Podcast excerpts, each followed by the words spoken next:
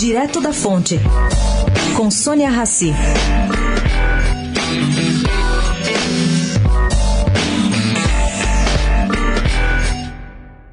Governo Bolsonaro corre o risco de dar certo, na opinião de Luiz Fernando Figueiredo, ex-integrante do Banco Central e atual gestor da Mauá. Ele acha que nossa economia, por ter sofrido tanto e tanto tempo, está, do ponto de vista cíclico, com um ponto favorável à retomada. Ele também acha que existem alguns fatores que ajudam nessa percepção.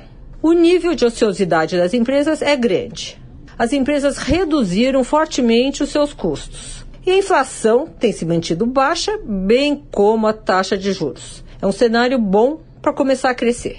Para Figueiredo, o que o Brasil precisa agora é de confiança dos agentes do mercado e dos empresários. E, dada a direção correta pelo governo Bolsonaro, a volta dessa confiança pode gerar um crescimento de 3 a 3,5% já no ano que vem.